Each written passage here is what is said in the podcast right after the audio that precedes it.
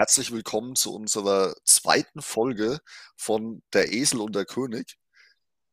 Ich muss echt am Anfang mal sagen, ihr seid echter Wahnsinn. Wir hatten in der ersten Folge hatten wir 238 Wiedergaben. Das hatte ich mir im Traum nicht ausgedacht.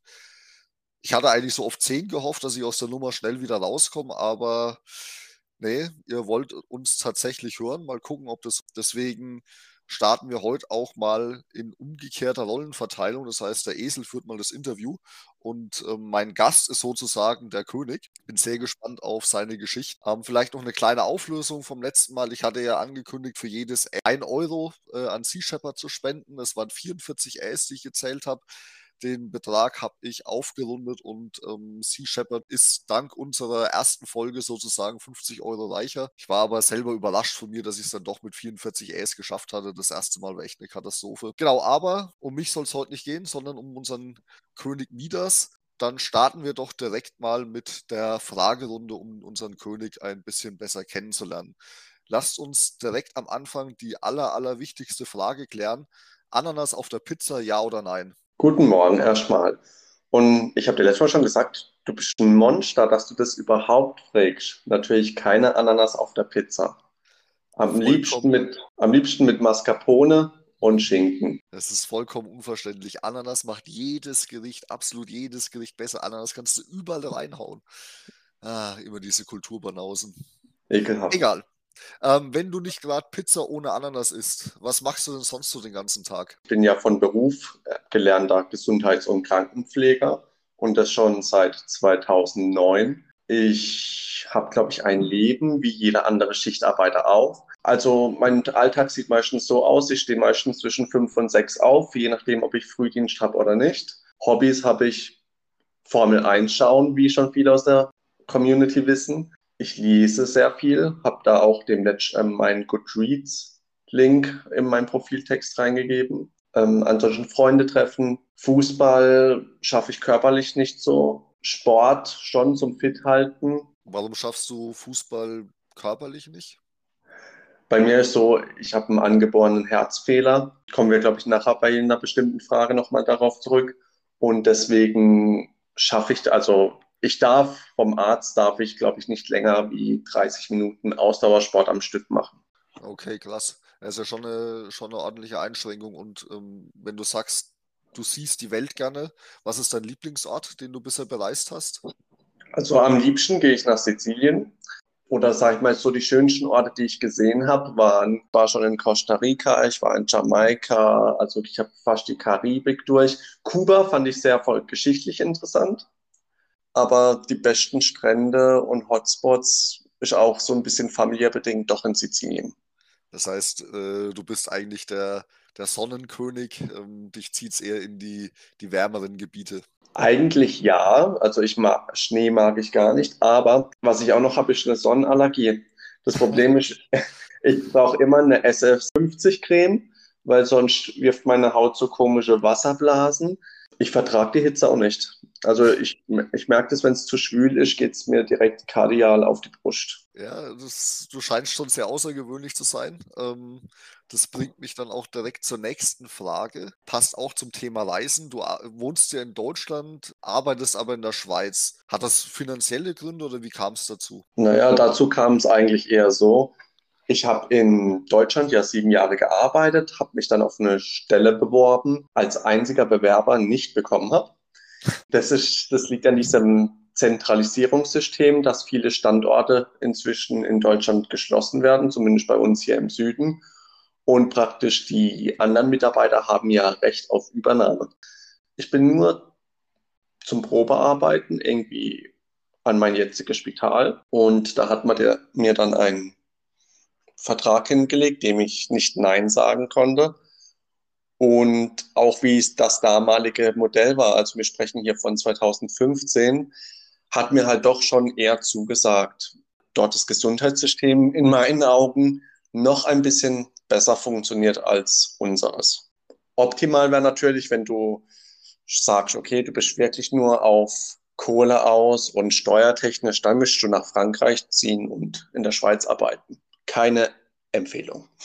Darüber habe ich mir noch keine Gedanken gemacht. Ich wohne aber auch nicht im Grenzgebiet. Äh, vielleicht wird es ja irgendwann nochmal. Aber lass uns doch mal auf deine Finanzen schauen. Wie lange investierst du denn und wie kam es dazu? Also es kam eigentlich dazu, dass mein Onkel und Patenonkel schon als Kind mir Sachen über die Börse erzählt hat. Hat dann auch selber investiert. Und da habe ich mir halt irgendwie so die Interesse halt schon, also ich fand es halt mega spannend. Als er dann nach ein paar Jahren nach Spanien ausgewandert ist, hat er mir seinen Pager geschenkt. Weißt du noch, was ein Pager ist? Äh, dieses, dieses Ding, äh, wo man äh, Nachrichten schicken kann, bevor es SMS oder sowas gab, oder war das das Ding? Genau, und da hat er so praktisch mit der Telekom damals einen Vertrag gehabt, der lief noch zwei Jahre und dann hatte ich praktisch zu Hause und da war ich elf oder zwölf, hatte ich halt diesen Pager und dann kamen mir jeden Tag irgendwelche Unternehmensnachrichten rein. Fand ich halt mega spannend. So, und dann begann ich ja meine Ausbildung und dann halt irgendwann habe ich halt auch gedacht, hm, als Pfleger verdiene ich jetzt nicht die Welt, aber ich mache den Beruf eigentlich auch, weil es mir Spaß macht. Ich hatte zig Praktikas in zig Firmen und nach Beginn meiner Ausbildung. Und dann wurde mir meine Lebensversicherung beziehungsweise auch meine Berufsunfähigkeitsversicherung wurde mir halt gestrichen wegen meinem Herzfehler. Von dem Geld habe ich erst, das ich bis dahin eingezahlt habe, habe ich wieder zurücküberwiesen bekommen. Und von dem Geld habe ich mir erstmal eine PS3 gekauft. Und danach habe ich halt ein Gespräch mit meinen Eltern geführt und dann hieß es halt, was habe ich dann halt für Möglichkeiten? Erstmal zwei Bausparverträge und zwei DK Investmentfonds.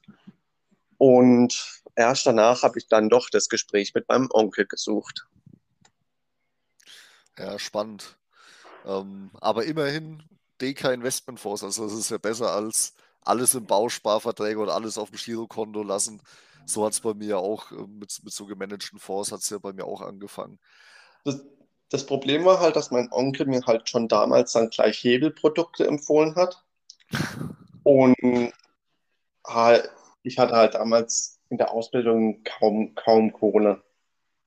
Und dann wusste ich halt auch nicht, okay, in was investiere ich da jetzt genau? Du läufst halt da irgendwie blind hinterher, fast wie den Finfluencern heutzutage.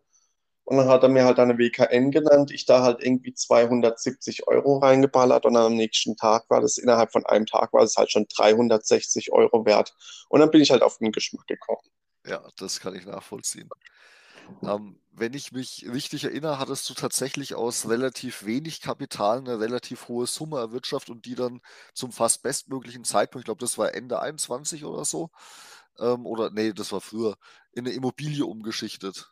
Ähm, kannst du dazu deine Geschichte erzählen?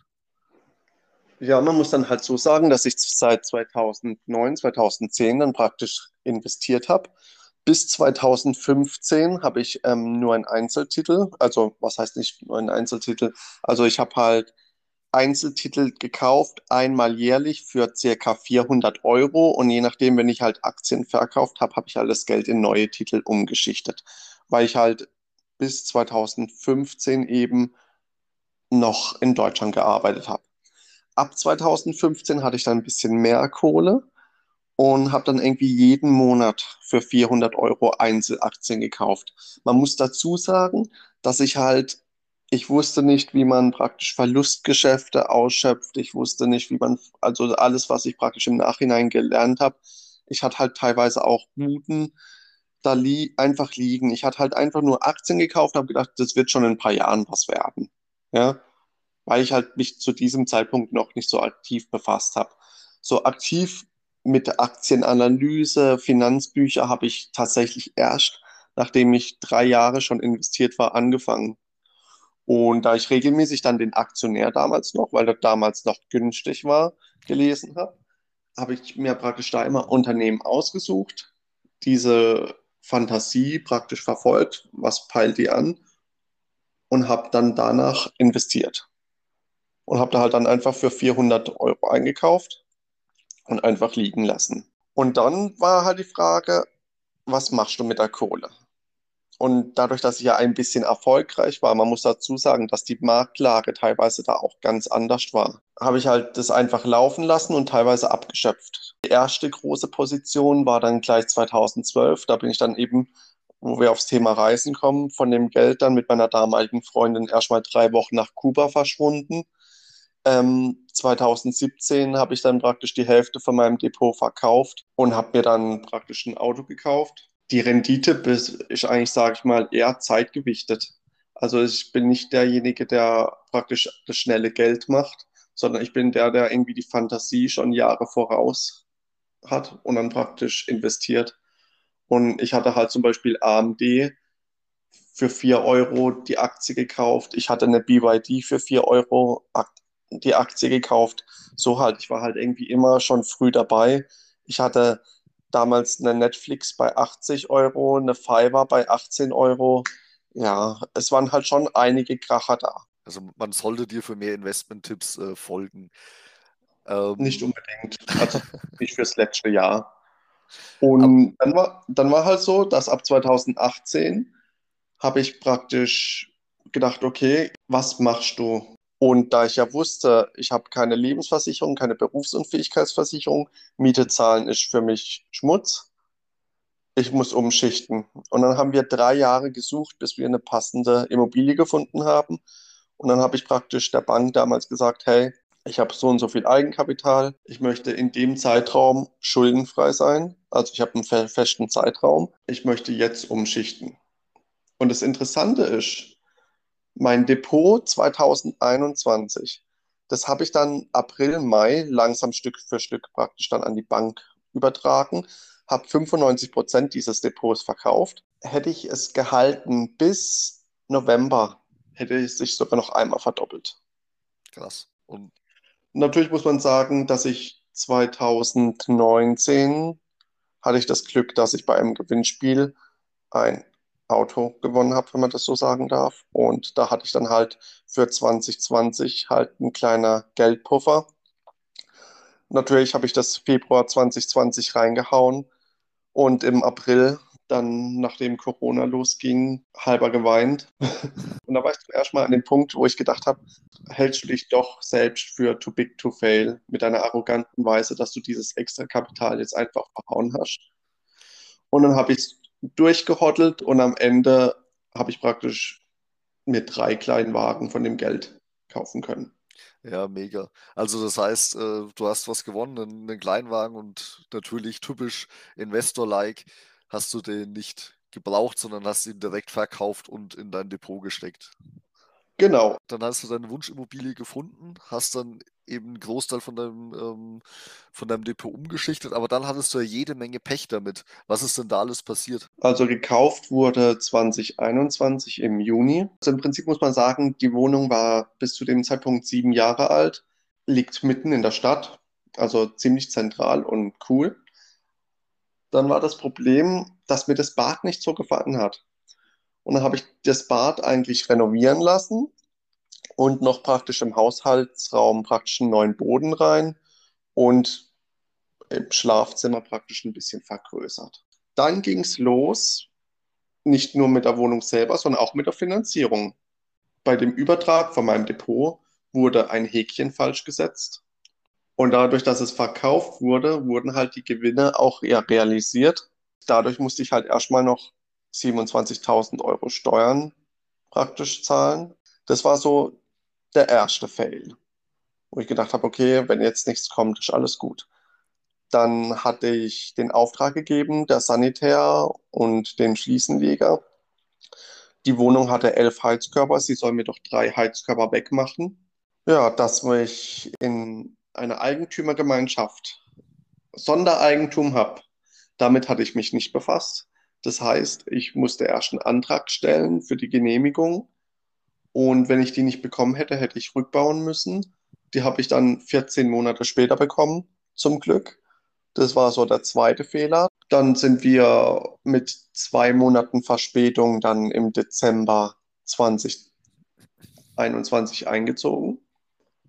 Und nach fünf Tagen durften wir wegen einem Kaltwasserschaden ausziehen und zwölf Wochen bei den Schwiegereltern auf der Couch wohnen was für mich persönlich kein Problem war, weil ich sehr gut mit ihnen auskomme. Drücke ich mal die Daumen, dass es dann dabei auch bleibt und du für die nächsten äh, 20 Jahre deine Ruhe damit hast. Würdest du es denn nochmal machen? Also würdest du nochmal ähm, eine, eine Immobilie kaufen, wenn du wüsstest, was da alles auf dich zukommen kann? Naja, der Plan ist ja eigentlich so, dass ich diese Immobilie zwischen sieben und zehn Jahre abgezahlt habe und dann je nachdem vermiete oder den Kredit umschichte, ähm, beziehungsweise die Immobilie verkaufe und dann das Geld umschichte, ähm, weil ich dann halt schon doch in ein Haus möchte. Weil ich sag mal so, 90 Quadratmeter sind zwar in Ordnung, aber je nachdem, wie groß die Familienplanung ausfallen soll, könnte es eng werden. Und meine Partnerin hätte gern einen Garten. Ich sehe mich persönlich nicht im Garten. Deswegen, also optimal wäre wieder umschichten. Daher muss ich das Ganze nochmal machen, eines Tages. Okay, also das, das ist echt spannend. Und du bist natürlich nicht im Garten wegen deiner Sonnenallergie, sonst ähm, musst du ja die ganze Zeit den Lichtschutzfaktor 50 draufhauen. Nee, das, das Problem ist eigentlich eher, wo ich halt sehe, dadurch, dass ich ja Schicht arbeite, jedes zweite Wochenende, dann, wo du frei hast, wenn du es frei hast, dann im Garten verbringen und dort die Gartenarbeit machen, das ist einfach nicht meins. Ja, Bin ich ehrlich. kann ich nachvollziehen, wäre meins auch nicht. Du hast viel mit, mit, ähm, mit Aktien, Einzelaktien gemacht, du hast Immobilien. Wenn ich jetzt so in dein Profil gucke und auch deinen Beiträgen folge, dann hast du ja außer Aktien und Immobilien noch jede Menge unterschiedliche Assets bei dir im Depot liegen. Und dabei sind Aktien, Krypto, Immobilien noch eigentlich die gewöhnlichsten. In was hast du denn schon alles investiert? Warum so viele unterschiedliche Assets und was ist dein Tipp für unsere Zuhörer? Naja, angefangen habe ich, glaube ich, in neue Assets zu investieren 2012, 2013. Da war dann eigentlich das Problem, dass ich nicht wusste, wohin mit dem Geld. Zinsen gab es ja auch keine mehr so richtig. Also wurde ich auf Aux Money praktisch aufmerksam. Die Idee, man möchte mit Aktien eine Rendite erwirtschaften, dass du eines Tages praktisch eine finanzielle Freiheit hast. Aber was ist, wenn du dir praktisch das Geld über P2P so anlegst, dass du dir von den Zinsen monatlich eine Aktie anleg äh, kaufen kannst. Das war dann so meine Überlegung. Also habe ich da erstmal auch Geld reingehauen. Verstehst du den Sinn, wo ich am Anfang hatte? Im Nachhinein also, hört es richtig dumm an. Also ich kann den, den Gedankengang durchaus, also ja, es macht vermutlich nicht so viel Sinn, aber ich kann den Gedankengang durchaus nachvollziehen. Ich meine, äh, wir waren ja alle mal jung und haben alle mal äh, was ausprobiert. Und ich war ja auch eher der Typ, erstmal ohne Sinn und Verstand in irgendwas investieren und gucken, was, was daraus wird und Vertrauen haben, dass der Markt schon regelt. Von daher kann ich das schon nachvollziehen. Auf jeden Fall wurde dann auch das Money aber uninteressant. Also wusste ich, okay, ich muss irgendwann das Geld abziehen. Das erste Mal von Kryptowährungen habe ich auch so 2013, 2014 praktisch gehört und habe gedacht, so, nee, Scheißdreck, sowas möchte ich nicht. Jahre später hat dann die Mutter meiner Ex-Freundin erzählt, sie kauft jetzt Bitcoin. Und da habe ich gesagt, was, was will die mir jetzt sagen? Und was weiß ich, was weiß sie denn besser als ich? Ja, also ich muss sagen, ich war in manchen Dingen schon ein bisschen arrogant und ich wirke auch manchmal arrogant und das ist für mich auch vollkommen in Ordnung. Ähm, auf jeden Fall habe ich gedacht, okay, dann wirfst du dir halt 2018, 2019 halt auch Kryptowährung ins Depot, einfach so mindestens 10 Prozent ja, dass die Performance die Werte teilweise auf eine Balancierung von 50, 50 Prozent hochgefeuert hat, hatte ich halt nicht so in Betracht. Und was ich auch nicht in Betracht hatte, war die Versteuerung. Zwei Jahren in Folge hatte ich praktisch Probleme mit dem Finanzamt. Und dann das Jahr, bevor ich praktisch meine Immobilie gekauft habe, hatte ich das Problem, dass ich halt durch diese Käufe und Verkäufe die Haltefrist nicht eingehalten habe. Und als dann Bitcoin und Ethereum so gut lief, habe ich halt diese ganzen Gewinne nachversteuern müssen. Deswegen sage ich jetzt einfach Sparpläne laufen lassen und hodeln. Ein Viertel von meinem damaligen Kryptoinvest ist jetzt eh in meiner Immobilie drin. Und dann ist halt die Frage, wo machst du halt das Geld hin? Was tut dir weh? Und halt mit Aktien habe ich es halt auch so, warum ich auch sage, so 400 Euro Mindestinvestment in Einzeltitel. Ich sage, wenn es weg ist, ist es weg. Und so muss man es auch sehen. Deswegen habe ich halt so Sachen wie Standard Lithium im Moment im Depot, wo ich sage, wenn es weg ist, ist weg. Dass es so geil lief, war halt die Fantasie von 2017. Und dann halt, wo machst du deine Kohle hin? Dann habe ich angefangen, mich zu belesen. Dann habe ich über ein Magazin gelesen, dass du Musikrechte kaufen kannst und bin auf Global Rockstars gekommen, was natürlich irgendwie auch so von dem Geld, was ich reingepfeffert habe, kamen gefühlt 30 Prozent bisher wieder an Erträgen zurück. Dann ähm, Bondora, Crow Go, da habe ich halt auch so eine Mini-Sparrate laufen. Hatte jetzt ja auch im Dezember alles verkauft, nachdem dieses Problem kam mit diesen falschen Transaktionshistory, weil mir das dann auch zu heiß wurde. Dann habe ich so Crowdfunding, habe ich eigentlich nur eine Investition in Relay. Und Timeless habe ich dann auch 2021 ausprobiert, weil ich es halt einfach interessant fand. Und das finde ich jetzt ähm, wieder so ein bisschen interessanter, weil ich halt einfach aussage, 50 Euro im Monat tun mir nicht weh, haue ich da rein. Und ich habe, glaube ich, so ein System für mich entdeckt. Das ist so, was ich halt so teste. Ja, spannend. Also du hast ja echt alles Mögliche ausprobiert. Ähm, was ist dein Tipp für unsere Hörer? Also mein, der Tipp für die Hörer ist, finde ich, sie sollten das kaufen, mit dem sie sich praktisch identifizieren können. Und wirklich halt auch praktisch sagen können, hey, ich bin bereit, das und das zu verlieren. Weil ich rechne persönlich halt so, wie alt bin ich, wie lange habe ich noch zu arbeiten. Und wenn ich sehe, okay, so viel werde ich noch bis zu meiner Rente verdienen, habe ich ja doch schon irgendwo noch so einen persönlichen Puffer, wo ich sage, das kann ich verzocken. Ja? Also mein Tipp ist, glaube ich, kein sinnvoller. Ich sage einfach, seid offen, geht durch die Welt, habt Fantasie und haltet euch, wie gesagt, nicht zu groß, dass ihr praktisch too big to fail seid. Ich finde den, den Tipp nicht schlecht. Also ich glaube, das schadet niemanden. Ja. Desto höher die Rendite ist, desto mehr Arroganz kommt. Ja, das kann ich mir schon gut vorstellen, wenn man, wenn da mal am Anfang, gerade am Anfang einige Trades sehr gut laufen, dann wird man vielleicht größenwahnsinnig, vielleicht auch nicht. Von daher sehr guter Tipp. Wenn du jetzt von deinen ganzen Assets, die du hast, ähm, wenn du dir da eins raussuchen könntest, welches wärst du denn? Also jetzt nicht, ich bin eine Aktie, sondern ähm, vielleicht, ich wäre Shiba Inu, weil ich so süß wie das Logo bin, oder ich wäre Meta, weil ich auch regelmäßig abstürze. Welches Asset wärst du? Also da ich ja gesagt habe, also das Asset, wo ich jetzt sage, ist eigentlich doch eine Aktie, ähm, aber ich besitze die aktuell nicht.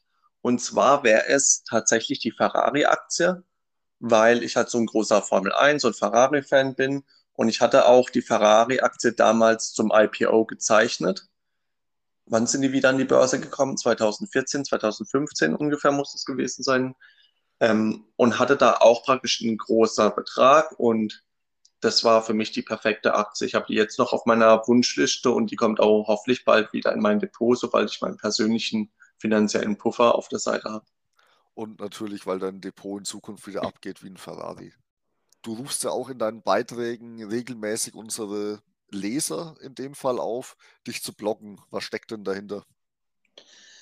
Ja, ich sag halt so, wenn jemand etwas nicht passt, was bei uns halt geschrieben wird, dann du doch einfach die Leute blockieren oder halt einfach nicht diskutieren. Ich finde, es wird so oft diskutiert und dann werden die Leute beleidigend und zack, sind sie entweder weg von der Plattform und dann denke ich mir so, das könnte man doch echt so vermeiden, indem die Leute einfach einen Blog setzen. Und dann sage ich, wenn den Leuten nicht passt, was ich zu sagen habe, weil meine Freundin sagt zum Beispiel, ich pöbel zu viel auf GetQuinn. Aber eigentlich, ja, vielleicht, ah, wie soll ich sagen, vielleicht pöbel ich wirklich, aber ich finde halt einfach, dass es halt so eine gewisse Gerechtigkeit bei uns geben sollte. Und das finde ich, das betrachten manche nicht. Manchen geht es hier wirklich nur um sechs Stellen mehr. Ähm, ich weiß, wie das ist, wenn praktisch das Depot einem um die Ohren nach oben fliegt, ja. Aber ich habe auch Sachen gehabt, wo ich sage, wo ich verloren habe. Aber wenn ich dann auf der Arbeit bin und sehe praktisch das Leid, oder wenn ich halt sehe mit meinem Herzfehler, ja, dass ich in ein paar Jahren irgendwie neue, neue Klappen brauche, und dann kann ich vielleicht, je nachdem, meinen Beruf nicht mehr ähm, ausüben. Da sage ich auch, es gibt echt Wichtigeres wie sonst was. Und dann pöbel ich halt gern, um den Leuten meine Meinung zu sagen. Ja, kann ich ja. sehr gut nachvollziehen. Ich bin dafür ja auch ein bisschen bekannt. Ganz am Anfang hatte ich ja tatsächlich auch aufgefordert, mich zu blocken, mal eine Zeit lang, dass ich an meine Anfänge noch erinnern kann. Von daher war schon gut, dass genau wir zwei uns für diesen Podcast zusammengefunden haben. Das passt schon irgendwie. Da, das ist, ich sage, das ist bisher der größte Vorteil, den ich hatte aus dieser Community. Aber es gibt natürlich viele anderen nette User, die wir nicht vergessen dürfen. Und Fühlt euch gedrückt. Und die wir nicht die ganze Zeit bepöbeln. Ähm, genau, zum Abschluss, am Ende, ich habe noch ein paar Entweder-Oder-Fragen mitgebracht. Einfach ganz kurz ein Wort Antwort. Musk oder Buffett? Buffett, Bitcoin oder Shitcoin? Bitcoin, Eigenheim oder Mieter sein? Eigenheim, Pizza oder Burger? Burger, Bargeld oder Kreditkarte? Kreditkarte, Und Get Quinn im Light Mode oder im Dark Mode? Dark Mode. Ah, schrecklich. Sehr gut. Dann wären wir durch für heute. Vielen Dank fürs Zuhören. Ich freue mich schon auf das, das, die nächste Folge. Da wird es dann tatsächlich mal jemanden aus der Community geben, der nicht der König oder der Esel ist. Und ja, dann habt eine geile Zeit.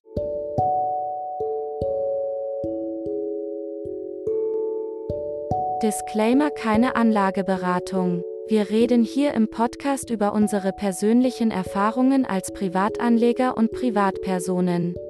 Alle zur Verfügung gestellten Informationen, Kommentare, Hinweise, Ratschläge dienen als Denkanstöße. Sie sind nicht als persönliche Anlageberatung zu verstehen. Bildet euch selbst. Wir übernehmen keinerlei Haftung für eure Anlageentscheidungen, die ihr aufgrund der hier besprochenen Themen und Informationen trefft.